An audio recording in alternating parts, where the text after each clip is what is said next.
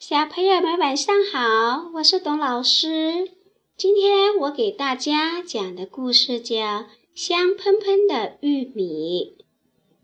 小白鼠喜欢吃玉米，小灰鼠也喜欢吃玉米。有一天，小白鼠对小灰鼠说：“咱们一起种玉米吧！”太好了，我也正想和你一起种玉米。小灰鼠说。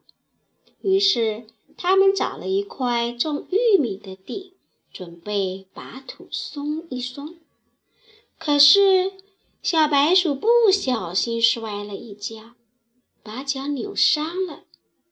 小灰鼠急忙把小白鼠背回家，对他说：“你好好养伤，种玉米的事包在我身上。”两天后。小灰鼠把土松好了，播下了玉米种子。阳光照，雨水浇，玉米种子发芽了。阳光照，雨水浇，玉米长成小苗了。玉米越长越高，可是叶子上。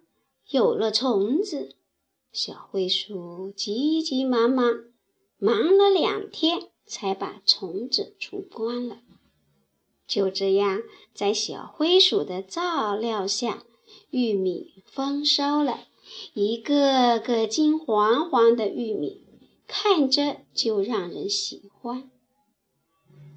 小灰鼠来到玉米地，把玉米全部掰下来。装了满满的四大筐，大个子熊看见了，想拿西瓜和它换两筐。小灰鼠说：“啊，不好，这个是留给小白鼠的，对不起。”长尾猴看见了，也想拿桃子来跟它换两筐。小灰鼠看着粉红的桃子，摇着头说：“对不起，我是给小白鼠留的，不能跟你换。”小灰鼠用小车推着两大筐玉米来到小白鼠的家。小白鼠，玉米丰收啦！这是你的两筐。小白鼠很意外，我没种玉米呢。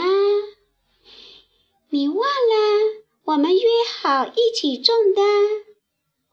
可是我扭伤了脚，玉米是你自己种的呀。哎，我答应了跟你一起种玉米，丰收了就应该给你一半，而且我自己也吃不了那么多呀。说着。小灰鼠把两筐玉米搬进了小白鼠的家里。冬天到了，雪花飘舞。小灰鼠应该在吃玉米吧？小白鼠在暖暖的家里吃着香喷喷的玉米，想着小灰鼠，心里暖暖的。小白鼠也在吃玉米吧？小灰鼠在暖暖的家里吃着香喷喷的玉米，想着小白鼠，心里也暖暖的。小朋友，香喷喷的玉米这个故事讲完了。小白鼠和小灰鼠一起分享了香喷喷的玉米。